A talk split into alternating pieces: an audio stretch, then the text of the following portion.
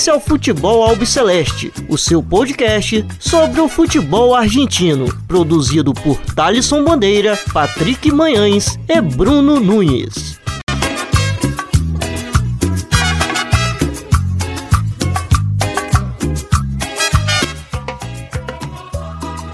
Salve, salve a todos vocês. Está começando agora mais um episódio do Futebol Albiceleste. Meu nome é Thalisson Bandeira, estou sempre na companhia do Bruno Nunes e do Patrick Manhãs. Episódio dessa semana vai estar tá comentando um pouquinho sobre o retorno do público nas canchas argentinas. Mas antes disso, quero conversar primeiro para saber como estão meus companheiros aqui de toda semana do Futebol Celeste. Bruno Nunes, tudo bem com você, meu caro? Como que você tá? Fala, Thalisson. Fala, amigo ouvinte, amigo ouvinte. Um prazer estar em mais uma edição do Futebol Biceleste. E, bom, vamos falar, né, do retorno das torcidas, algo, um fator tão importante no futebol argentino que volta agora é, na, na liga profissional. E, além disso, as análises dos jogos, do, da B também, que não podemos esquecer nosso querido Ascenso. E é isso, né, Thales? Um abraço aí para todo mundo. Meu caro Patrick Manhãs, tudo bem com você? Fala, Thaleson. Fala, Nunes, ouvinte. Grande prazer de estar aqui mais uma vez. É, mais uma semana aí gravando Futebol Celeste com alguns temas bem importantes, né? Não só o, o retorno a, a, do público aos estádios, né? Dos estádios argentinos, como os amigos aqui citaram, mas também um final de semana quente de algumas partidas bem importantes, entre elas Boca e River. E vamos também conversar também da, da última rodada, né? Do que foi essa última rodada. Algumas novidades também dos plantéis aí, das áreas técnicas. Tá bem legal, vamos que vamos. E, bom, Bruno, é, na Argentina teremos 50% de capacidade do público é, nos estádios. E hoje já tivemos durante a tarde, né? É, por exemplo, no caso de Santelmo e Almagro, Santelmo de Islas Maciel. É, no momento a gente está tendo também é, o primeiro jogo com público é, na Liga Profissional em Mar del Plata entre Aldo Civi e União de Santa Fé. E bom, retorno logo em um final de semana com um clássico, né, entre Boca, entre River e Boca Juniors, que vai acontecer no próximo domingo. É, eu acho que o é, não, não como uma isso não é um comentário apenas do lado esportivo, é, fica complicado para a gente falar com, vamos dizer, com todo é, abalizado, vamos dizer assim. Mas o a Argentina até que foi bem teve bastante preocupação, porque, se não me engano, é um dos últimos é, campeonatos a voltar com torcida. A gente já, o Brasil está voltando agora aos poucos também. É, a Bolívia, o Chile, é, outros campeonatos Uruguai, já tinham voltado. O Uruguai também há muito tempo. Quase 100%, né, Bruno? É, mas aí, pelo menos no caso do Uruguai, acho que tem a, a ver com a cobertura vacinal também.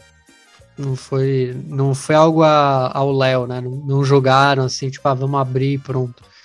Acho que todos têm a ver com um pouco com a cobertura vacinal. O continente está andando até que bem, apesar, apesar dos pesares e do, dos problemas com os governantes que em todos os países aqui que a gente teve. É, e vamos ver. Acho que esse primeiro momento tem que, tem que ver como vai funcionar, para ver se não vai dar algum problema se vai funcionar de uma maneira correta, como vai ser essa, esse protocolo, vamos falar assim, de, de retorno ao, ao estádio. É, então, acho que se seguirem algumas diretrizes, eu não vejo nenhum problema. Claro que é, torcedor a gente sabe que no momento ali do gol, no momento de cantar, acaba se esquecendo talvez da máscara e etc. E isso pode ser complicado. Então vamos ver como vai rolar. É, a gente, o que a gente viu, pelo, pelo menos no exemplo brasileiro, foi bem caótico, principalmente em Minas Gerais. Então, sempre com o pé atrás, né, para esses retornos aí. Ainda mais em uma semana marcada por confrontos, né, Patrick? A gente é, que postou no Twitter é, hoje. Durante a semana também a gente fez alguns tweets relatando sobre esse caso.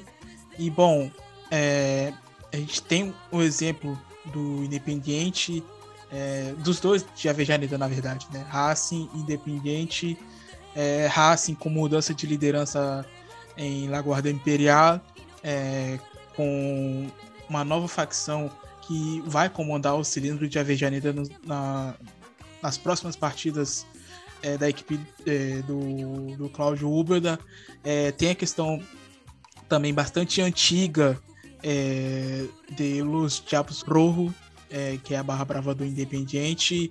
A gente tem o caso do Belgrano, como o Nico citou aqui recentemente. É, enfim, é, como que você vê essa volta das torcidas na Argentina, é, principalmente nessa semana que o assunto principal foi as barras bravas? Olha, eu vou muito na linha do que o Nunes falou, né? E pegando já no ponto de partida, é que, que métodos serão adotados para que o público possa entrar nos estádios, sabe? Qual vai ser o critério também de segurança? É, como vão ser aplicadas a, a, as provas de que é, este torcedor está apto a entrar também no, no estádio e tudo mais? Mas uma outra coisa também que me preocupa, que me preocupa bastante, e aí eu não sei se é muito pegando a, a minha realidade, a nossa realidade, que é a, a do país, no, no, Brasil, que tem basicamente uma, uma outra visão sobre questão de, de vacinação vídeo com, com relação à a, a questão do governo, é sobre como vai ser o redor do estádio, sabe? Porque pegando muito pela experiência do que foi Atlético Mineiro, se não me engano, foi contra o River, né? Que teve aquela, aquela torcida, aquela massa em volta do estádio com uma, uma aglomeração gigantesca. E eu fico pensando como vai ser isso nos jogos grandes, ou até mesmo num jogo em que determinada barra vai fazer algum tipo de manifestação, algum causar alguma intriga, não sei, sobre como vai estar a linha de segurança do lado de fora do estádio, porque eu, eu imagino que o, o roteiro não é, é, é. basicamente o roteiro, né? Já pré-escrito já de, de, dessa galera do, de dentro do estádio já falando, tipo, ah, não, estamos obedecendo todos os protocolos, e aí a gente vai ver na câmera que vai ter gente não usando máscara, hora ou outra eh, pode acontecer também de, de investigações de gente que não está dando o, o teste de Covid corretamente, e aí Outra coisa também que do lado de fora é como vai estar tá essa segurança é, que para impedir um, uma certa aglomeração, não só entre as torcidas é, é, de times rivais, mas como também de torcidas de, de, grupos de dentro de um time só, sabe? Então essa é minha principal é, preocupação com relação a esse tema. Eu acho que é preciso muito estudo, muita cautela. Eu não acho que a Argentina está pronta.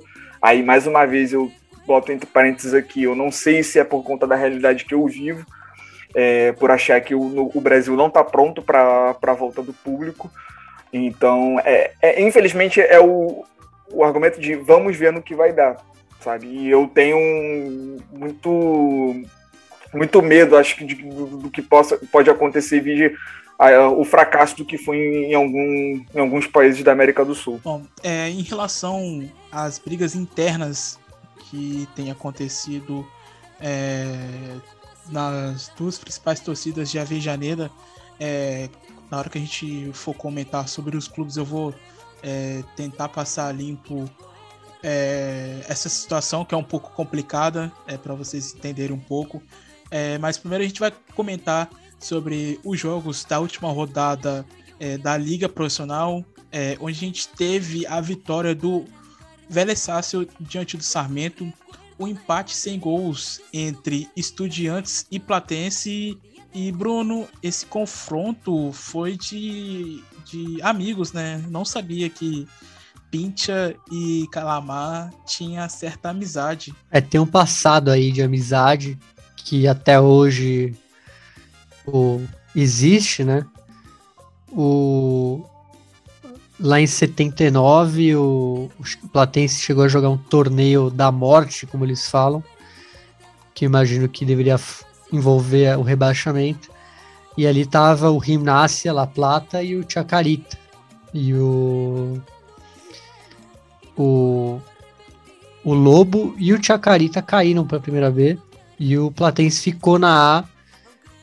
E aí acabou que a festa foi. Não foi só entre o plantel e torcedores do, do Platense, mas também com a metade albirroja, né? Vermelha e branca ali de La Plata. Porque eles ganharam que... do, tri, dos tripeiros também, né? Pro... É, então, e, e os dois caíram, né? Tanto o Chacarita quanto o Gimnasia. Então, a festa foi grande em La Plata por causa do rebaixamento do Gimnasia e graças ao Platense. Então, aí, a partir daí, dessas, essa brincadeira, essa zoeira com o rival, nasceu a, essa amizade aí entre Tri, tri, é, tripeiros não, né? Entre Pinchas e Calamar. E Bruno, descobri essa história assistindo passo a passo ali nos meus últimos minutos de final de semana, quando eu estava acompanhando melhor programa de domingo e que teve um relato também do do torcedor mais conhecido do Platense, que me fugiu o nome agora, mas você conhece, que... Não, não, me, não me jogue na berlinda. Não, não você, tu, não, não, você citou ele aqui algumas vezes, que é o Fábio. Sempre ele. Eu não, não me recordo agora o, o nome dele. Enfim, mas seguimos então, já que você também não recorda o nome dele. É, vamos falar sobre Aldocive e Rinácia, é, o Tiburon de Mar del Plata, que teve a saída é, do Fernando Gago e, bom, se saiu um ídolo do Boca, entrou outro ídolo do Boca Juniors, né? Patrick Manhãs. Exatamente, né? Martim Palermo, né? Um, um prof aí que o, o Nunes ele bate no peito de ter defendido as cores do Curicó.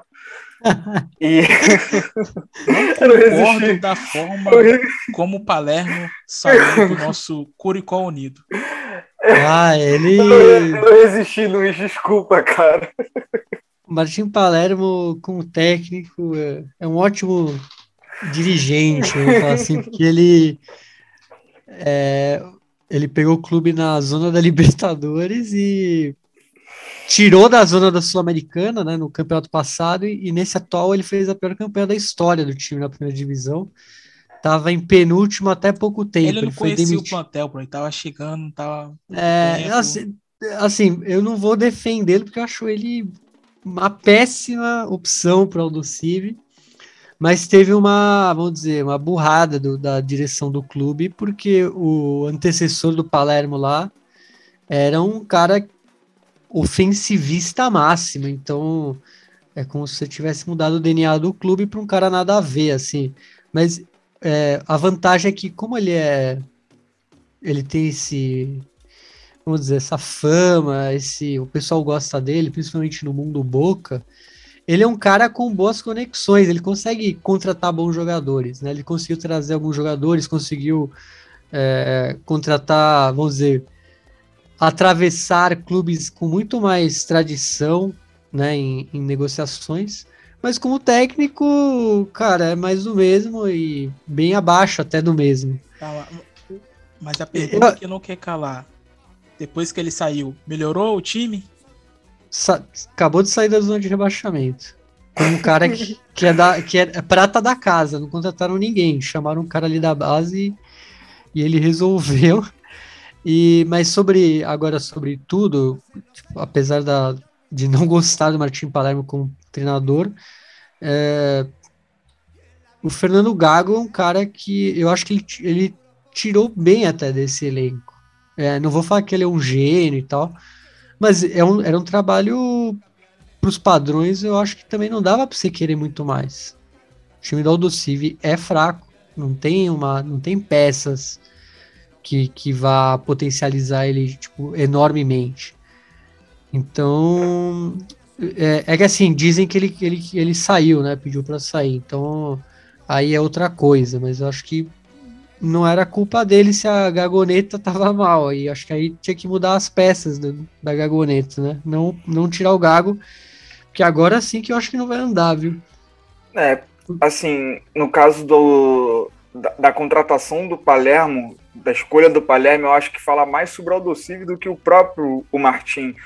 Porque, assim, é um, é um perfil de, de. É um critério para técnico do Aldocivi que eu acho, assim, no mínimo curiosa, né? Porque Fernando Gago ele mal aposenta e já ganha a, a, possibilidade de. Ele aposenta como jogador e não tem nem três meses de, de descanso, o cara já vai treinar o Aldocivi. O Aldocivi já chama ele para ser o técnico. E aí a gente pensa, não, beleza. E aí a gente começa a ver uma identidade do que o Gago pensa de futebol. Semanas vão passando, a gente começa também a criticar a, a, o esforço que o Gago tem de não abdicar das ideias dele para para enfrentar certos adversários, como por exemplo o River no Monumental de Nunes, tentando jogar com posse de bola, muito, muito elevada. E a demissão, a demissão não, né? Ele pediu para sair, e aí me vem um, um, a escolha do, do Palermo, que não estava bem no, no, Curicó. E aí eu fico pensando assim, não seria o, ideal, pelo menos, buscar alguém que possa pelo menos dar uma levantada nesse plantel, algum técnico que é capaz de levantar esse plantel. Porque, e cara, mesmo assim, perfil, né? Mesmo é... perfil, porque foi o que eu falei, o Martin Palermo, que eu falei que ele também a culpa não era dele, porque o, o anterior era meio, vamos dizer, um bielcista e chamaram o Palermo. Esse, é para mim, é quase o mesmo caso. Ele vai mudar totalmente a mentalidade do clube e vai, de, vai demora para assimilar uma mudança uhum. tão grande e as peças já não são as ideais. Então, imagino que dê uma. Vai dar uma travada aí no Aldo Civi. É, realmente achei meio calamitosa aí essa escolha. E, é muito estranho. Falei, o Martin Palermo, eu acho ele um bom. Ele seria um bom manager, vamos dizer assim, porque ele é um cara com. Contatos. Contatos. É um cara com, e ele, ele, como ele tem esse é um cara de personalidade também, né? É, e é um cara que é muito famoso na Argentina, no, no futebol argentino, no futebol sul-americano, então o pessoal quer trabalhar com ele. Ele tem um pouco desse fator de, vamos dizer, ele atrai os jogadores. Foi o que aconteceu até lá no Chile. Mas é, é isso, acho que ele seria um bom manager, não como técnico, que eu acho que, primeiro que não, não combina com o DNA, vamos dizer, que vinha tendo o DNA da Gagoneta. Então já a, a partir daí para mim já não, já não funcionaria. Gago que esteve envolvido em outros problemas essa semana, essa semana aí, mas que não vem ao caso comentar aqui. Enfim. A abertura do Léo Portenho não, agora. Deixa, deixa não, esse, não teremos. Tipo de problema para lá. Deixa esse tipo de problema para lá. Esse é, é, muito polêmico. Né? É, não, não, não, é, não, não vem ao caso na, a gente comentar sobre isso. Na moita. Não, não vem ao caso a gente comentar sobre esse assunto aqui. É, e Martim Palermo, que vai contar com Demônio Alt agora nesse Aldo Civi, né, Bruno? Ele que saiu brigado com, com o Gabriel Milito lá no. Bicho de la Paternal. E, bom, vamos ver como que será essa dupla aí com o Cauteruccio. Dá para jogar os dois juntos, Bruno? Cara, eu acho eles meio parecidos, né? Tinha o Federico Andrada também. É que para mim o ataque da Aldocive é uma das poucas partes que eu achava que não, não, era, não era o problema. Mas o Demônio Walsh é uma ótima peça para um clube como o Aldocive. Mas é isso, acho que tem até atacante, os atacantes do Aldocive, eu acho que é o menor dos problemas ali. Mas é, vem para, imagino que para ser titular, vamos ver como que o Palermo vai pensar essa equipe, se ele vai conseguir escalar ambos aí como titular. Bom, e tivemos a vitória do líder Tajeres diante do Rosário Central em casa pelo placar de 4 a 1. Bom, baita vitória do Matador de Córdoba, né? Sim, e, e não só o, o destaque com o Matheus Reteg, o Carlos Alves que também, o próprio Diego Valores, peças que é, estamos citando semana após semana no, na equipe do Cacique Medina, mas a forma como jogou contra o Rosário Central dentro de casa, sabe? A imposição da forma de jogar, mesmo tendo um a menos no início do, do, do segundo tempo, assim, é, mostrou mais sobre o que era o Tadjez do que também o, o Rosário Central, porque o Rosário Central fosse anulado, é, a gente via que a capacidade coletiva do, do de conseguir anular as melhores peças do, do, do Kili Gonzalez do que o próprio Kili não, não, não saber o que fazer. Então, é, é, é a, a, dupla ali pelo lado direito com o Juan Comar e o, o Tenaglia anulando muito bem o Marco Ruben, o, o Luciano Ferreira também, o, o, Lautaro Blanco, que é o lateral pela esquerda, também tipo, nem apareceu muito. A, a imposição também dos meio-campistas também, a, a presença do, dos pontas, o, o Angelo Martino, o Diego Valois também. Uh, assim, fizeram com que poucas vezes o Rosário Central chegasse na área do, do Tajeres. E aí a gente pensa muito sobre, cara, até que ponto a, a gente fala, né? Até que ponto esse time do, do Godoy Cruz, do Godoy Cruz não, perdão, é do, do Tajeres vai chegar, sabe? Porque a, a, o mecanismo da forma como joga é, tá muito claro. E durante o, o jogo foram vistas diversas, diversas formas, assim, né? dentro de um jogo só, porque é, hora ou outra, quando o Rosário Central tentava jogar com a posse de bola, o Tadieri sabia como anular, né? e era nem pre pressionando. E aí, hora ou outra, era o Tadjeres que tinha que ter a posse de bola e atacar e atacar muito bem o, o, Rosário, o Rosário Central. Isso com a, com, com a menos. Então, assim, é, é uma partida que a gente coloca no, naquela prateleira de cima de um trabalho que, que vai.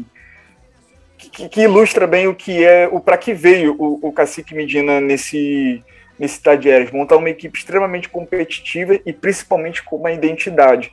E aí também haver também um, um, pouco de críticas com relação ao trabalho do Kili, porque já faz um tempo que não engrena. Se eu não me engano, a última vez que eu vi o, o Rosário Central jogando bem, se impondo. Foi numa partida de volta que precisava do resultado contra o Bragantino na, na Copa Sul-Americana, dependendo muito da individualidade e capacidade técnica do Vecchio.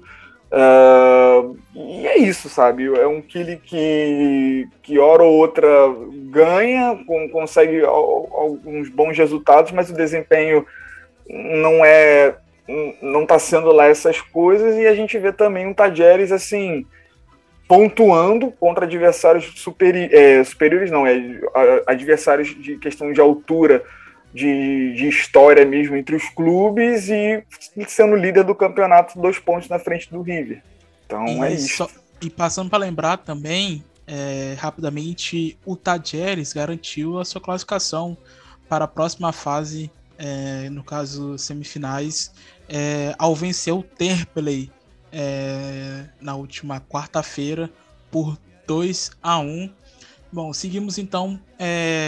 O Arsenal de Serandi venceu o Lanús. Acho que esse foi o maior é, batacaço da, da rodada, né, Bruno?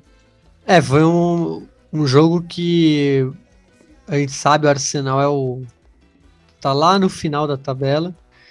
O Lanús vem às vezes, né, tropeçando, mas normalmente segue ali na, na ponta. Lembrando que eles acabaram de.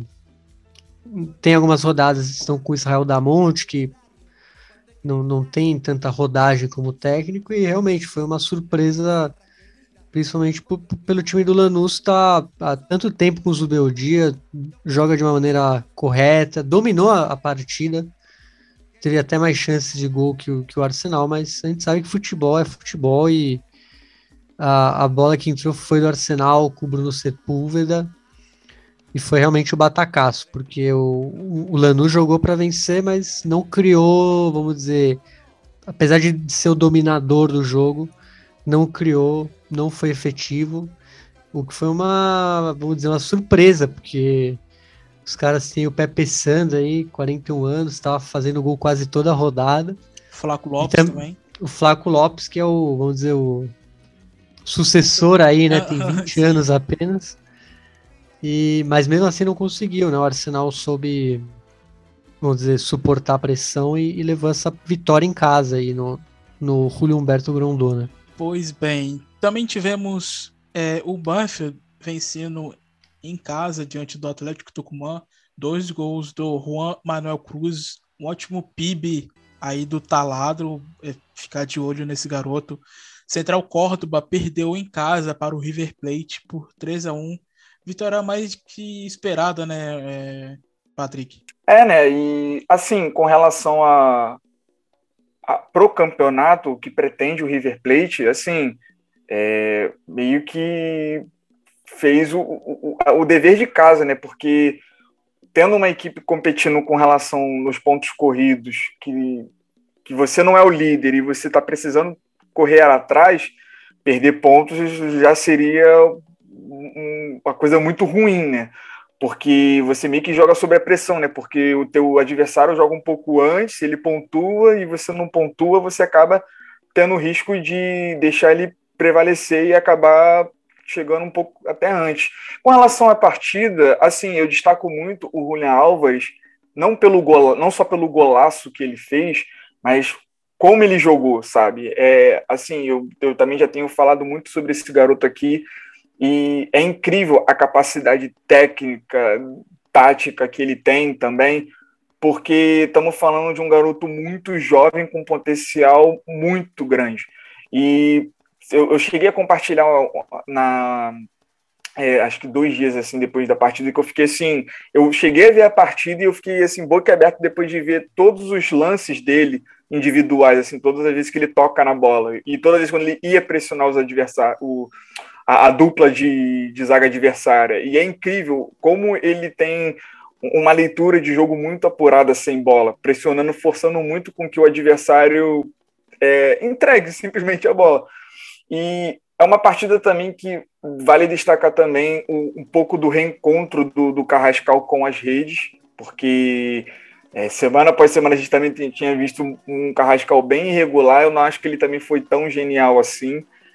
Uh, um, uma partida coletiva, mas também pensando muito na questão individual, boa até também do Enzo Pérez, do Nicolás de la Cruz, os dois laterais. E é, é, é, basicamente o que o, o, o, que o River ele tem para disputar hoje, né? E, e que bom que estamos vendo um, um, River muito competitivo, é, buscando né, a, melhor, o melhor mecanismo possível, porque estava vindo de um, de um problema muito ruim com relação ao balançar das redes, muito problema com o adversário que se fechava, mas é um River que, principalmente, apesar de todos esses problemas, está pontuando. Bom, é, tivemos também a vitória do União diante do Patronato. É, mas o que eu quero que o Bruno destaca é a saída do Vasco Asconsalba e a chegada do Gustavo Monua.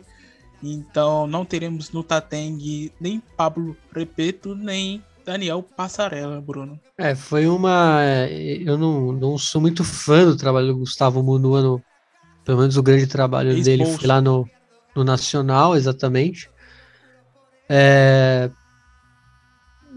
A gente tem que esperar para ver. E o engraçado é que o União, sem, os, sem técnico, venceu, né? Porque esse jogo contra o Patronato já era sem o Vasco Asconsábal. Tava o Marcelo Mossé, que é o, vamos dizer, seria o tapa-buraco ali do, do time do Tateng. E, e, ele venceu de novo, é, ele tá vencendo agora, né? A gente tá gravando, tá rolando o controle do CIV. E vamos ver, é uma. É sempre curioso ver um, vamos dizer, um estrangeiro no futebol argentino, porque a gente sabe que o futebol argentino é, acaba sendo uma escola de técnicos. E vamos ver o, o que o uruguaio apronta lá no União de Santa Fé. É, não é o melhor dos elencos, mas também é uma, não é uma equipe ruim, é uma equipe talvez boa para você iniciar ali no futebol argentino. É, vamos ver como vai ser essa trajetória do Gustavo Munua. Como eu falei, não, não me agradou os, os anos lá no Parque Central, apesar de que seus sucessores também não foram bem sucedidos lá. Então a, a gente às vezes não. Acho que é, é ruim a gente julgar por um trabalho também, mas eu lembro que foi um trabalho que apesar de não chamar tanta atenção, deu até um é, uma especulação no futebol brasileiro. Eu lembro que por um tempo alguns clubes grandes do Brasil que queriam o Gustavo Munu, apesar de dele não ter demonstrado tanto lá em Montevideo. Vamos ver então esse trabalho aí na Argentina para ver se ele se ver, se ele se fixa aí como um bom nome aí de treinador sul-americano. O são Lourenço venceu o Defensa e Justiça por 2 a 1 Independiente perdeu em casa de goleada para o Godoy Cruz. Um biocismo em Medoça tá, tá firme, hein? Bom, Patrick, que, ba que baita partida do, do Godoy Cruz em Avejaneda. Um ótimo jogo, amplo domínio é, da equipe de Diego Flores. É, como que você viu essa goleada é, do Godoy Cruz? Por favor. Da equipe do Falcione. Por favor, La Floronita. Só, só identifico assim agora o trabalho do, do nosso biocista Diego Flores, pelo que ele fez até agora e, e a partida que ele fez contra o Independiente do, do Falcione, sabe? Porque, embora o Nunes também não curta muito a, a forma de jogar do Independiente do, do Falcione, assim, é difícil, sabe, você se impor lá dentro, sabe? Embora a, a, torcida ainda não, não tenha retornado, mas é muito pela questão competitiva que o Independiente tem, tem jogado. E a forma como também o, o Godoy Cruz do, do Diego Flores se impôs, assim, de uma maneira total, leve e tentando buscar ser o protagonista da partida. Então, é, é, é o, o, jogo coletivo de algumas peças que jovens, mas ganhando um, um, grande destaque sem nenhum problema com relação a isso. Então é o Tomás Badalone, é o Martinho Reda, que apesar de estar tá ali dividido ali entre um dos melhores da partida ali com o Tomás Badalone, que é, ele teve uma participação fundamental no primeiro gol, embora tenha sido gol contra do Tomás Ortega. É, eu acho que o Martinho Eda, pelo jogo que ele fez, pelo que ele gerou, não só pela assistência que ele dá, o gol também que ele faz, que é um golaço, driblando o Sebastião Souza, mas a capacidade e facilidade que ele tem de encontrar espaços e encontrar mecanismos para outros jogadores é, criarem oportunidades é assim um talento muito grande. E assim, até onde pode ir também esse, esse Cruz do Diogo Flores. É muito isso, né? Porque assim, é impossível não se empolgar pelo, pelo que ele está fazendo. Você manter um Godoy Cruz que estava assim, um pouco fora de, de holofote, aí do nada vem o, o Diego Flores e mete logo o time na primeira página do campeonato, jogando bem. É, claro que precisava de um teste de jogar contra um time que pode não ser um, dos mais brilhantes, mas é, tá entre as cabeças que é o Independiente e você só mete apenas 4 a 1 dentro da casa dele, jogando da forma como queria. Então, acho que o Diego Flores está muito de parabéns, as peças também estão. Algumas peças ali, como o próprio Nelson Acevedo, que era do Defensa e Justiça, que eu acho muito bom jogador, é, presente na. Você quer falar, Nunes? Você abriu o microfone aí. É, quer falar do você falou que eu não, eu não, eu não gosto do, do, do, jeito de ver os times do Falcione, mas eu acho ele um grande técnico. Não, sim, sim. Ele, ele, ele sabe se defender, porque tem cara que é defensivista, mas. Não defende nada. Não defende nada. e, aí você, e você não vê. Eu adoraria ter ele como técnico de, lá, do meu time, por exemplo, porque ele sabe defender com, vamos dizer, com consistência Claro que a gente prefere, às vezes, um futebol mais prepositivo, mas aí a gente vê o mérito do Diego Flores, que é justamente, Sim. vamos dizer, dar um nó aí no, na tática do, do Falcione é, e ainda golear, porque esse time do, do Independiente é muito difícil de ser goleado. Bastante. E só para complementar, é o protagonismo que vem tendo o Martinho Orreda desde a chegada aí do Diego Flores. E eu acho que é, talvez o, o Racing abra o olho para ele, já que ele está emprestado no time de Mendoza, não, não tinha muitas oportunidades lá em Avejaneda. E o Diego Flores está dando esse protagonismo para ele e talvez até voltar e ser uma peça importante. Você citou sobre ele, o pessoal do Racing tá puto lá que o pessoal tá pedindo ele de volta logo. Depois, depois dessas é, então. partidas. Então. E não é absurdo. Aí. Não é absurdo nenhum, porque o cara, pô, joga demais. É... E tá faltando, né, lá. É. E, bom, o Boca venceu o Colón por 1 a 0 com um gol do Nicolas Ossini, que marcou pela primeira vez com a camisa chinense. É... Bom, como que você viu esse Boca é... do, do Seba Bataglia no último domingo, Bruno? Ah, o Orsini eu vi que tá a torcida tá meio é, não iludida, né? Iludida, mas tá com fé que ele leve aí, começa a ser um. Veio primeiro, pode vir mais. É, pode vir mais, pode ser um artilheiro aí na, na bomboneira. O pessoal tá com esperança nele, aí já que eu acho que o, a gente já percebe que algumas peças vão sendo relegadas, como o próprio Norberto Briasco, já tá já tá bem tá começando do banco, né? Tem vários nomes que a gente tá vendo menos aí.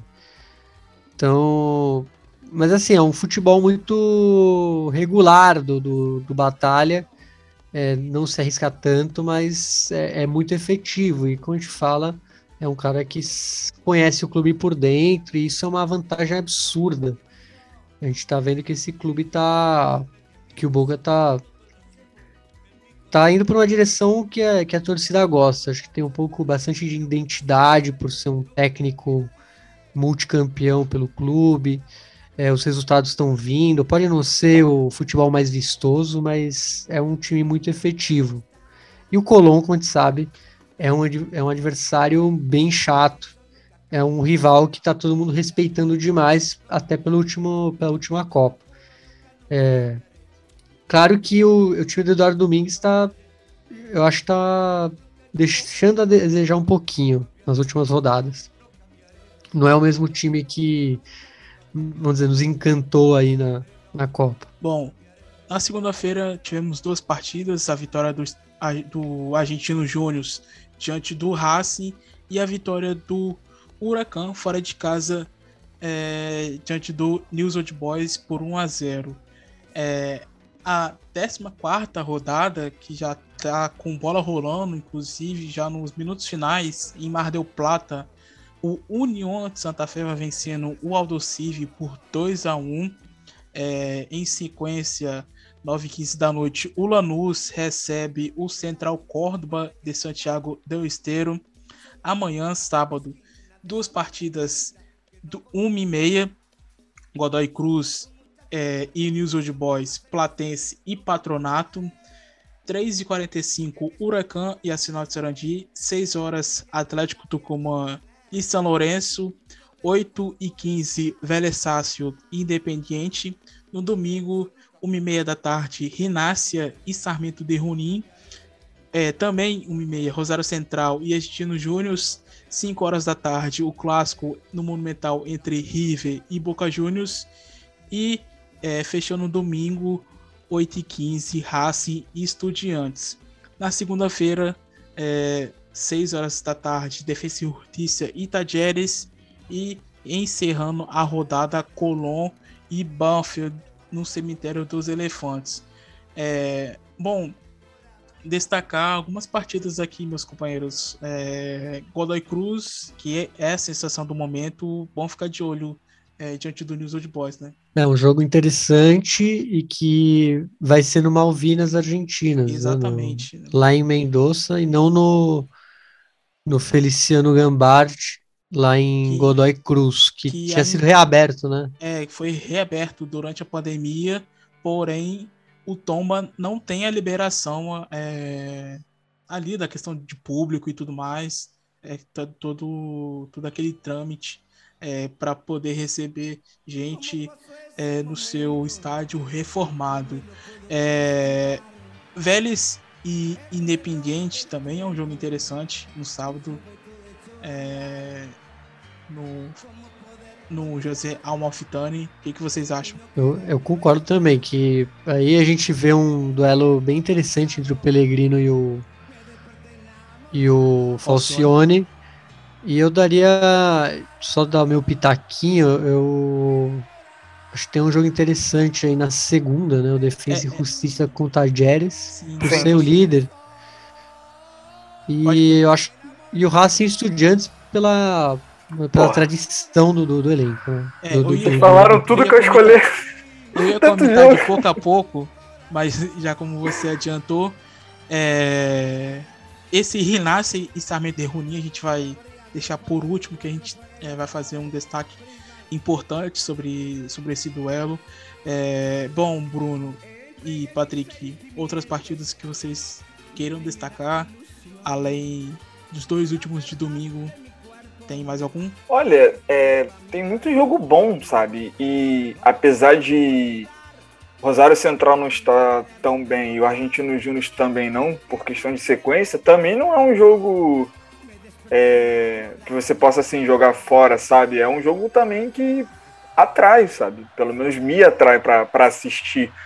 Uh, o Godoy muito também pela sensação, o Tadjeres é líder, uh, o, o super clássico não preciso nem falar nada a Estudiantes também, sabe? Tá uma. O, o próprio Colón e Banfield também, o trabalho do, do Sanguinetti, que também não é um dos melhores, o Colón tá tentando agora se erguer desde o do título também. Então, assim, são, são é muitos elementos para uma rodada. E aí, mais uma vez, vale elogiar também a, a, a questão do, dos horários com relação às partidas, né? Porque assim, embora a rodada comece sempre na sexta, e eu acho isso um pouco é, estranho, são rodadas que não, não divergem uma com a outra, sabe? Não são sim, simultâneas. Então dá para você ver todos os jogos, embora seja muito difícil por conta da, da, das obrigações e tudo mais, mas. É um, é um outro jogo ali que bate com o horário, né? Tipo assim, por exemplo, o, as duas partidas no começo da tarde de sábado. Não, sim, sim. É, fazer um destaque sobre é, Racing Estudiantes, é, que eu havia comentado bem lá no começo sobre a briga interna que tem acontecido é, em Laguarda Imperial. É, bom, além é, dessa briga interna é, que vem acontecendo já desde a pandemia, esse último jogo pode contar com a provável despedida de Dario Civitanite, é, do Racing, desse time do Claudio Ubeda, que provavelmente é, ele deve estar retornando para o sul, exatamente, né, Bruno? É, pro, pro Banfield, que é o. seria o. É o clube, vamos dizer, que ele mais se identificou na, na carreira.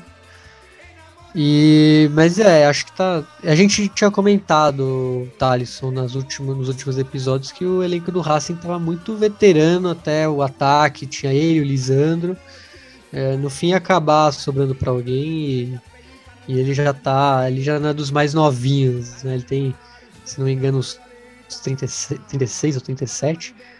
É, então era hora, era hora, porque esse plantel do Racing precisa de uma renovação, é, começando talvez do plantel e indo até a, a, direção, que a gente sabe que o, o pessoal não está feliz com o Mago Capri ali, apesar dele ser um cara muito identificado com o clube, ele como manager, como substituto do Diego Milito, não, não tá agradando. Bom, e falar rapidamente sobre a interna que tem é, ali lá a Guarda Imperial é que atualmente quem é, passou a comandar o cilindro de Avejaneda são Los Pibes de Racing, que é composto por integrantes é, Racing Stones e integrantes da velha guarda da barra do Racing, é, que já há algum tempo estavam tentando retornar ao cilindro, é, tentavam retornar ao poder, precisamente desde 2016, que esse atual grupo que está na linha de frente das Paravalanchas do cilindro é, tentava assumir. E com a pandemia, é, Los Pibes Racing desbancou a barra oficial que estava no comando dos jogos da academia. É, depois de algumas brigas, é, quando o Raul, o Evo Escobar, que era então o líder é, da barra oficial da Guarda Imperial caiu após problemas com a justiça e migrou para a Barra do Dock Sul. É, para quem já escutou aqui alguns episódios anteriores do Futebol Celeste, eu e Bruno comentamos é, que em Avejaneta tem bastante isso, né? É, além de Racing e Independiente, temos Sul e Santelmo. Então, torcedores que são do Racing e torcedores que são do Independente acabam é, é, acompanhando. Se misturando, né? É, Também. se misturando entre esses dois clubes pequenos que tem em Avejaneda. E, bom, durante é, esse período de pandemia, sem público nos estádios, quem passou a alentar, fazer os bandeiraços, é, colocar as bandeiras, as faixas, trapos, enfim, no cilindro de Avejaneda foi Los Pibes de Racing, é, que acabou assumindo é, o poder depois de um longo tempo, depois de várias brigas é, que a gente teve é, durante esses anos. Inclusive, logo a, a, a saída é, do Evo Escobar, esse próprio grupo é, fez uma pichação ali em torno do cilindro dizendo é, o Evo, las bandeiras se defende, vos corriste. É, um recado para ele, né? E do outro lado também a história não, não, não é diferente. Essa história já é mais antiga, inclusive, que é entre é, Bebote Álvares e César Rodrigo, é, César Loquijo Rodrigues. Porém, é, essa briga entre os dois já não existe mais. A, é, Bebote deu uma declaração esses dias, é, deu uma entrevista para o jornalista Pablo Caroça falando que o seu tempo, o seu ciclo à frente da barra do Independente já acabou. E no momento é, a briga que tem para comandar o Libertadores de América é entre Somos Nós Outros e Los Duenos de Avellaneda, que é exatamente o seguinte: é, tinha é, Los Diablos Rojos, que era a barra oficial comandada pelo Bebote Álvares, porém dessa barra oficial saiu dois grupos dissidentes, que foi Somos Nós Outros, que atualmente é comandada pelo Loquijo, que já é um cara bastante conhecido é, do Independiente, e Los Duenos de Avejaneda, que estava comandando é, as arquibancadas ali do Rei de Copas e estava também colocando as bandeiras durante as partidas do Independiente é, nessa pandemia. Porém, no último domingo, que foi a goleada sofrida para o Godoy Cruz, eles foram proibidos de colocar as bandeiras lá no, no Libertadores de América.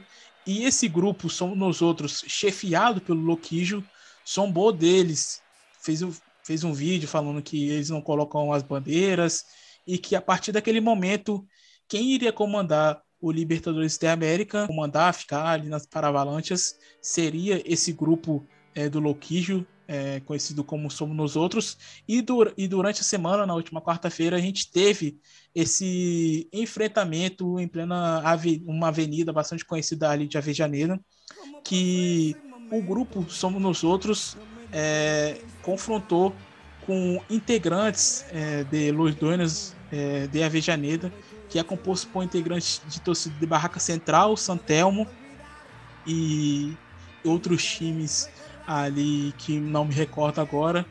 É, então é um, um resumo, um resumo do resumo que tentei fazer aqui para vocês, é para quem acaba se perdendo nessas histórias de barras bravas argentinas. Bom, depois desse resumo, é, Bruno, a gente vai ter uma participação agora especial de uma organização política do Rinácia que reivindica o mando do tripeiro é, no estádio único de La Plata, né? É, já que o Rinácia manda suas partidas no Bosque, porém é, no retorno é, do público, o tripeiro é, não vai comandar, não vai é, mandar suas partidas no Bosque é, provavelmente até o final de 2021, certo? Isso, a gente vai ouvir agora a Frente Popular Rinacista, que, que explica né, que ano atrasando, atrasando o time não evolui, está em uma crise constitucional aí sem fim, é, de dirigentes e etc. E esse é mais um capítulo, né? E o capítulo é justamente o que você falou, de mudar é, o mando do time sem consulta aos torcedores, causando aí uma revolta da massa associativa do Rinácia de La Plata, que vai exercer a sua localia, seu mando em no Estádio Único de La Plata, estádio moderno, novo, e não no tradicional El Bosque. E, a torcida também explica que o argumento não é válido por conta da falta de espaço até porque a maioria dos clubes vão exercer em seus estádios, né? Até os dos mais populares até os menores aí da primeira divisão.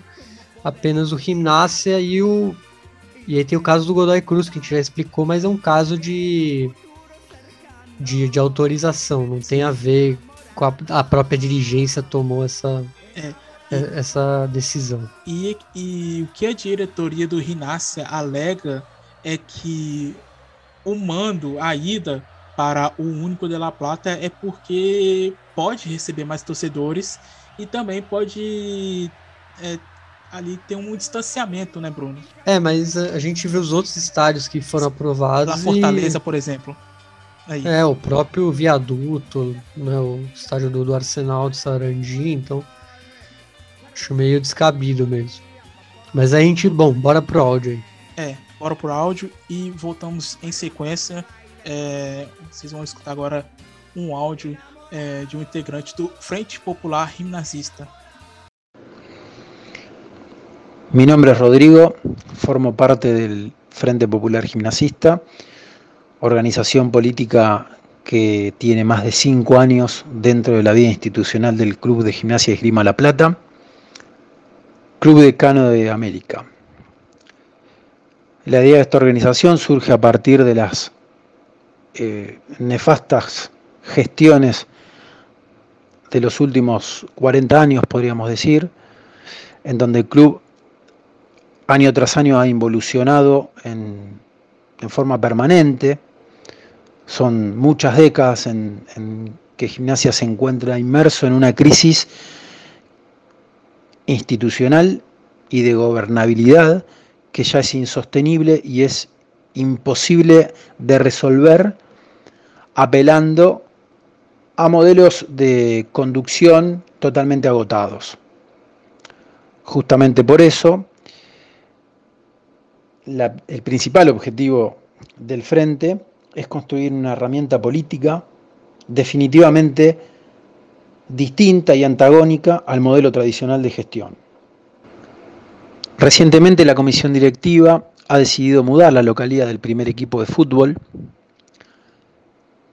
en forma arbitraria e inconsulta, justamente cuando vuelven los hinchas en forma presencial a las canchas, a partir de una decisión del gobierno nacional con un aforo del 50% de la capacidad de los estadios.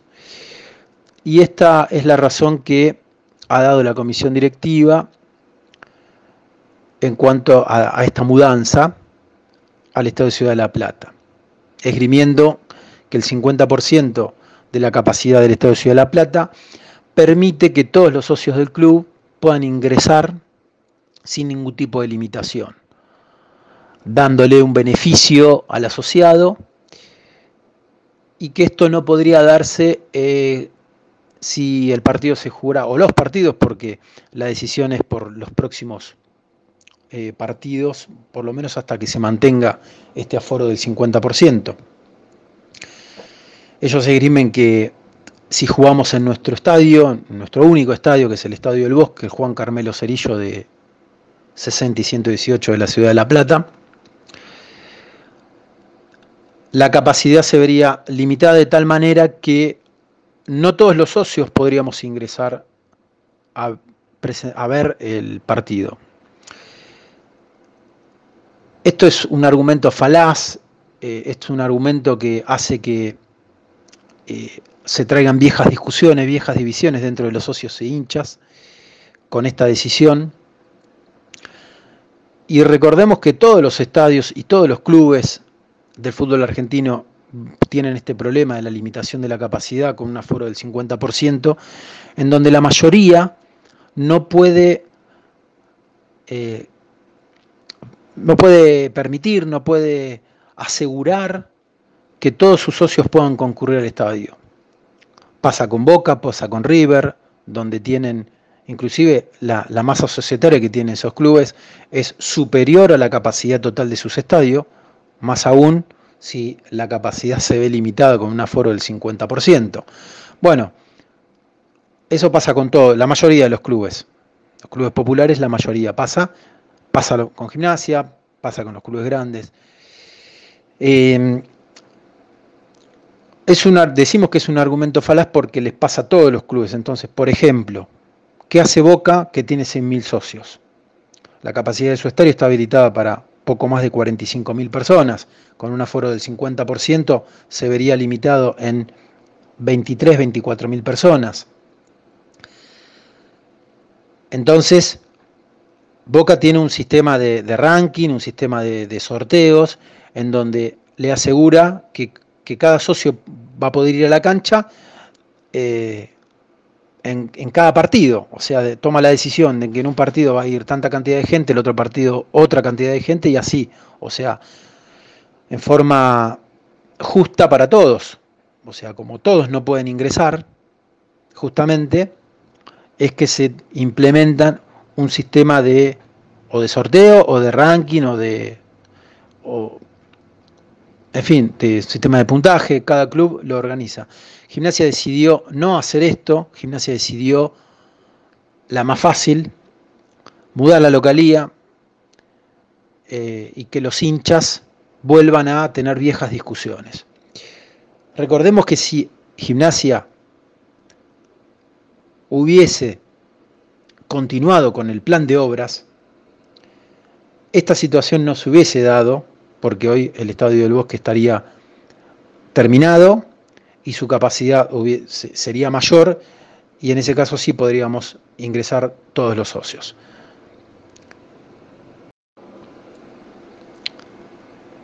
A partir de esta decisión, reitero en forma arbitraria que ha tomado la comisión directiva, distintas agrupaciones, filiales, socios independientes, hemos decidido manifestarnos a través de comunicados, en redes sociales, en medios radiales, y movilizarnos a nuestro estadio, a nuestra sede, a nuestro estadio 60 y 118, a nuestra sede de calle 4, y manifestarnos y hacerles ver a la comisión directiva nuestro descontento y principalmente que se terminen con, estas arbitrariedades que, no, que dividen al hincha de gimnasia, al socio de gimnasia, y que de una vez por todas se tome una decisión política en el club que trascienda esta comisión directiva, o sea, que sea una, una política de Estado dentro del club y que definitivamente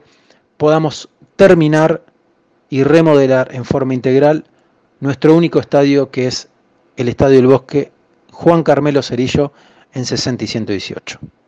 Bueno, então vocês acabaram de escutar aí o áudio do Rodrigo, membro é, do Frente Popular Rim Nazista, é, que participou aqui para esclarecer também, né, Bruno, sobre essa ida do Rinácia é, para o Único de La Plata. Acaba vendo o clube mandando seus jogos em outro lugar e, e, muitas vezes a gente não sabe o motivo verdadeiro é, da história, então a gente é, ouve é, o lado deles também, que torcedor estava um, um, bom tempo esperando seu time é, é, receber público e quando volta manda em outro lugar.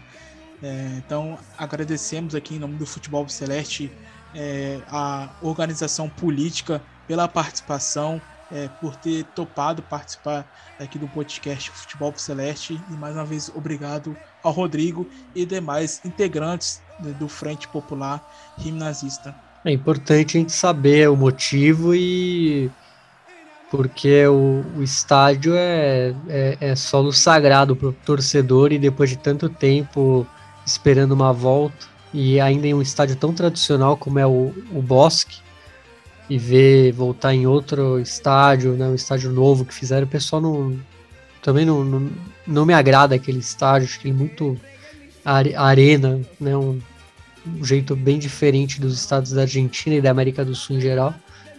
E voltar lá acho que acaba não, fazendo sentido nenhum. E ainda principalmente depois de saber as, as alegações aí da diretoria. Bom, então agora vamos comentar sobre a primeira nacional que é a segunda divisão da Argentina. É, bom, Bruno, alguns destaques que a gente sempre faz aqui. É, na semana passada eu falei que nada tinha mudado, né? O Nova Chicago não venceu e o Almirante Brau é, ganhou. Porém, só que nessa rodada, o Novo Chicago continua sem vencer, porque tomou o gol de empate ali no bem no finalzinho da partida diante do Estudiantes de Rio Quarto. E o líder, é, o Fragata, é, empatou em 3 a 3 com o Rinácia de Mendoza. É, mas foi um, bom resultado no fim. Primeiro que Rinácia é um time de. Vamos dizer, tá ali brigando pela. pelo reducido. É um time que tá vindo forte. O jogo foi em Mendoza, jogando fora de casa. Saindo atrás, buscou o placar três vezes. Né? Foi 1x0, depois 1x1, 2x1, depois 2x2, 3x2, 3x3. Então foi um jogaço. E destaque aí pro Joaquim Ibanez, dois gols. E do lado dos mendocinos, do Lobo Mendocino, o Juan Juncos, também com dois gols. Então, foi um bom jogo e é, como foi um rival, acho que ali da, da mesma faixa da tabela, acabou não sendo um mau resultado não para o Almirante Brown, que se mantém na, na liderança, quatro já tem quatro pontos aí na... É, quatro pontos é, com 25 partidas, então é, no fim não acabou sendo tão ruim, não. É, o segundo colocado é o Tigre de Vitória, que venceu o Alvarado o, pelo placar de 1 a 0 Sim, é, não tivemos gol de Pablo Magnin, uma, foi uma grande ineditismo aí, ele que faz gol quase toda a rodada, ele tá quase como o Pepe Sanda aí na primeira. Dessa vez foi o Lucas Blondel que fez o gol. E ficou aí a quatro pontos, como já falou, e me parece um time já afiançado aí no, no, reducido. Vamos ver se ele se mantém aí nessa posição ou se pode até beliscar aí o primeiro lugar, né? O Almirante Brown tropeçando aí em duas rodadas, dá para alcançar já rapidinho.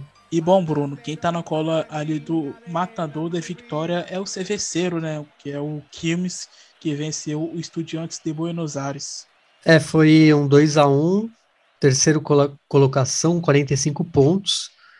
E também ali na, na cola do Tigre, um ponto atrás, né? Cinco do Almirante Brown. E outro que eu gostaria de, também de destacar é o San Martín, que empatou com o Riestra, San Martín de Tucumã, e que fecha ali a zona do, do reducido com 43 pontos. E um outro destaque é o agropecuário. Ele venceu o Mitre de Santiago do Esteiro. E eu acho que a gente pode até ver aí, até o agropecuário, que é o sétimo colocado, chances aí de reais de, de acesso aí, de reducido. Porque a gente está vendo aí em quinto lugar o Gimnásia de Mendoza com 41, o Belgrano de Córdoba com 39 e o Agropecuário de Carlos Casares com 38. Então, é, até o sétimo lugar tá bem juntinho assim os times, né? Dá, dá para ver aí um, uma briga boa aí, faltando mais ou menos são sete rodadas, se não me engano. Então é, já tá no finalzinho. Bom, e na zona B tivemos o Guemes é, vencendo o San Martín de San Juan, o Guemes que tinha ali é, perdido algumas partidas, mas parece que se recuperou, né, Bruno? Se recuperou agora contra o San Martín de San Juan e assume uma liderança, já que contamos aí com o tropeço do Barraca Central, que a gente vai falar melhor depois. Porém, ele é o líder, mas tem um jogo a, a mais. Justamente que o, o Barracas pode passá-lo, o Brown de Adrogué pode empatar, né? Ter com esse jogo a, a menos que tem. O Moron ficaria a um ponto se vencesse, então todos eles têm um jogo a menos. É, o Games, o Games tem uma, uma certa uma vantagem entre aspas falsa por ter esse jogo a mais, mas não deixa de ser um, é, uma boa colocação aí, até porque ele vai terminar a rodada no reducido ainda, né? É, e o Instituto de Córdoba é, venceu o Barca Central por 1 a 0, como você disse anteriormente. É... Vitória surpresa, Bruno, porque o Instituto tá lá embaixo. É, o Barco Central tá brincando ali nas cabeças. Uma surpresa para você? Ah, é uma surpresa, sim, porque é, é, essa zona B tá muito equilibrada. E o Instituto é um dos poucos que a gente não vê na briga aí por quase nada. Não, porque se, se daqui a pouco, se, bobear, o, o Umbral de Porto Madrid vai tá brigando ali também. É. Não duvido nada. Então, é. Realmente, é um time que não, não tava muito para nada e, e, venceu justamente o líder jogando em Córdoba. E Porque mas assim, é um tropeço que é, vamos dizer, como tem essa coisa da questão do jogo a menos, ele assumiria a liderança com uma vitória, mas a, põe a, as coisas em risco aí para o time que é dirigido pelo Rodolfo de Paoli. Porque se você olhar, Bruno, o 13 terceiro colocado, que é o Atlético Rafaela, com 34 pontos, um, é, duas vitórias está brigando lá em cima. Sim, é, como a gente falou, é uma essa parte aí do campeonato tá fenomenal. Tá muito tá muito mais, vamos dizer, espalhada do que a zona A. Que a gente vê até o sétimo, né? Eu falei até o agropecuário, e aqui a gente tá falando do décimo terceiro. Então você vê como que tá equilibrado. Bom, e o jogo da rodada entre Brau de Adrogué e, e Deportivo Moron, o time do Pablo Vicó venceu por 2 a 0 o, o, o Gagito, o Gajo, né? É, com dois gols do Mateu Acosta. Pois é, o Brown de Adrogué, esse jogo era um jogo, vamos falar, valia seis pontos, né? É um, é um clichê, mas era um jogo muito importante. O Brown já, o Brown estava fora do, dessa zona do reducido, claro que por pouquíssimos pontos, como a gente sabe que aqui está tudo embolado, e venceu justamente um rival ali da, da do topo, né? O Moron que estava vindo bem, o Tobias Sara, a gente estava falando dele quase toda semana, e venceu fora de casa. E, pô, eu, eu gostaria muito de ver o Pablo Vicó na elite pelo, vamos dizer, pela trajetória dele aí no, no ascenso. Bom, é, destacar um, um, um, dos gols que foi um golaço do, do Mateu Acosta, que depois eu preciso te mandar o vídeo, Bruno. Do... E detalhe que foram dois gols em dois minutos. Sim, não, mas eu, eu quero te mostrar o vídeo é, do Líbero da TC Sports que é o programa é, que passa de tarde, que fez com ele, né?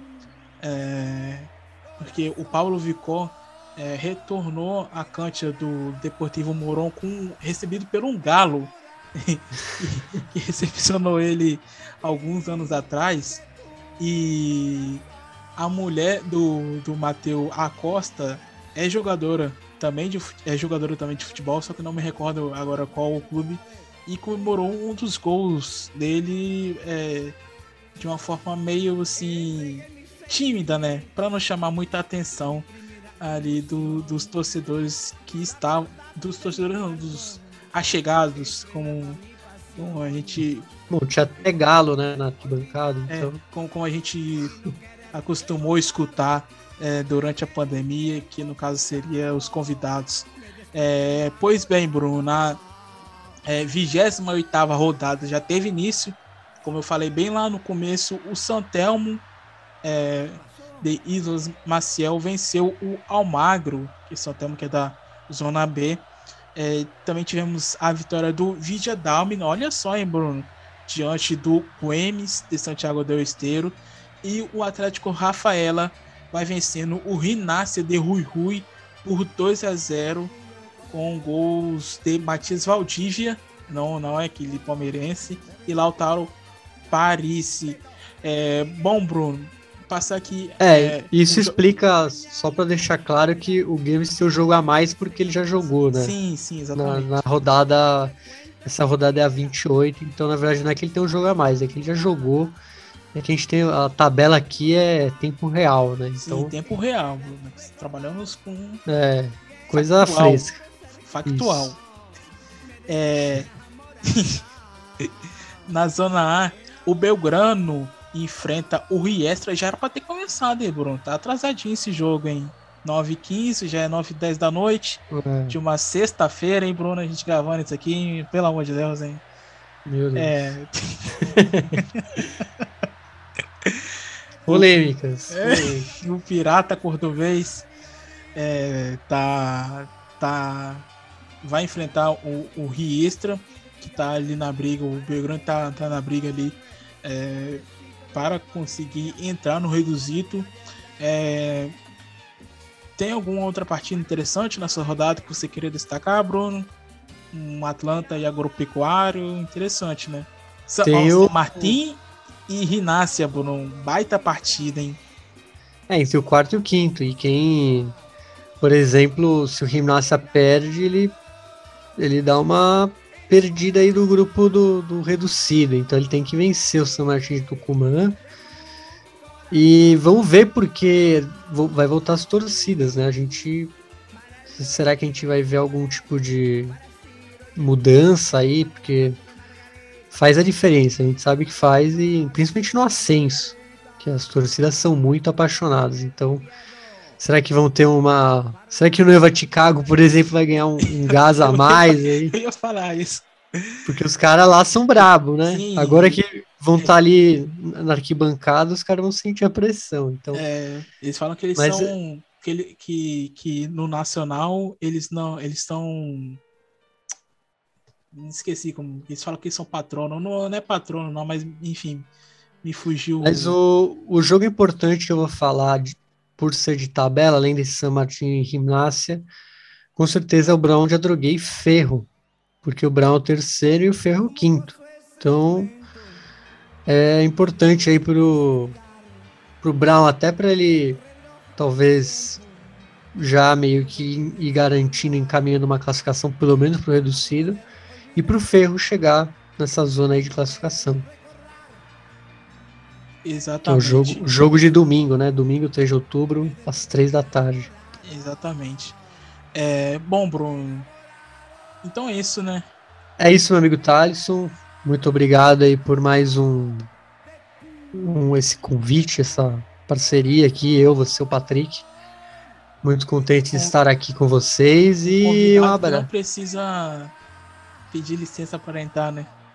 Exatamente. Já vai chutando a porta. Então é, é isso. viu? Um abraço aí para amigo ouvinte e para amigo ouvinte também. Tenha um ótimo fim de semana e curta aí o futebol que voltou a torcida. Vamos ver como vai ser. É, claro que a América do Sul a gente nunca espera algo, algo muito que volte ordenadamente, mas vamos ver como vai ser, né? A gente tem que ver esse fim de semana aí que a gente vai ter uma ideia de como será a volta de fato. Então, um abraço aí a todo mundo. Abraço, Bruno Nunes. Patrick, é, seu destaque final, seu abraço. E, bom, mais uma vez, obrigado. Ah, mas agradecer vocês estar aqui mais uma, mais uma semana, tá falando do que a gente curte, do que a gente gosta de acompanhar. Agradecer o ouvinte e fazer um.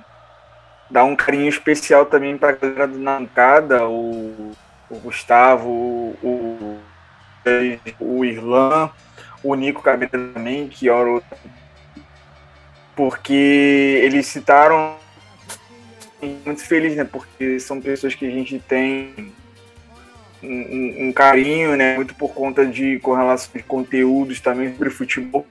E é muito, é muito prazeroso ver a- aonde a gente está chegando, né? Então é, é isso. Um grande abraço para a galera do Na Bancada. É, pedir também aos ouvintes que é, assinem a- as plataformas de áudio que vocês acompanham o podcast, sigam e compartilhem as nossas histórias e para termos um pouco mais de alcance. E é isso, galera. Um forte abraço. Aproveitem esse final de semana ou a semana inteira aí. Não sei que horas você vai ouvir esse vídeo, esse, podcast. E é isso. Um grande abraço e até a próxima. É, Patrick, destacar também a trilha que a gente fez é, para falar sobre o grupo Los Monos que dominam Rosário. Trilha bastante interessante para quem é, tiver interesse aí. A trilha ficou legal que a gente produziu.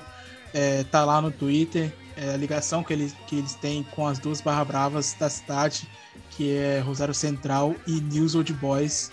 Essa semana aí a gente viu um bunker blindado sendo aberto pela polícia de Rosário. Os contos que a gente tem nessa semana após semana com relação às torcidas organizadas da Argentina. É isso, gente. E ficou muito bom. É, espero que vocês curtam e, por favor, mais uma vez dizendo para que vocês possam sempre compartilhar, porque ajuda bastante. É isso. É isso. Agradeço demais. É, faço das palavras do Patrick as minhas. É, agradeço o, o Irlan, o Gustavo, o Matias e o Nico pela moral que eles deram lá na última live deles do Na Bancada. É, essa moral que eles deram aqui pra gente do Futebol Celeste. É, agradeço também demais ao querido amigo e querida amiga ouvinte que prestigia é, aqui este humilde podcast. Então é isso. Se você é novo, tá chegando agora, assine o nosso feed, fique por dentro aí dos nossos episódios é, para não perder nenhum. E a gente vai encerrar com Cumbia de los Trapos. É, ah, mas vocês já passaram essa música? É, sim, passamos, é, mas a gente vai colocar Cumbia de los Trapos porque é, é o retorno das torcidas na Argentina, né? Então a gente vai escutar de encerramento Cumbia de los Trapos, é, música bastante identificada é, com as enteadas argentinas do grupo Geva Brava. Então é isso, até a próxima. Fiquem aí com La Cumbia de los Trapos.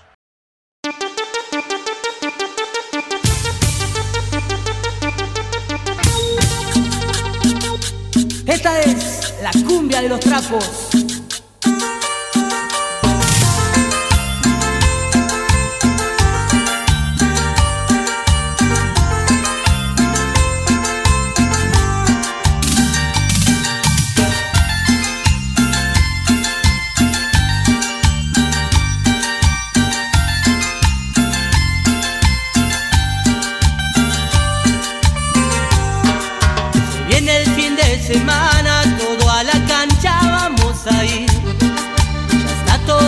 Parado el bombo y el trapo para salir. Al equipo que tiene más aguante, lo llevo dentro del corazón. Saltando, cantando, prendidos a los trapos, dejamos el alma en el tablón.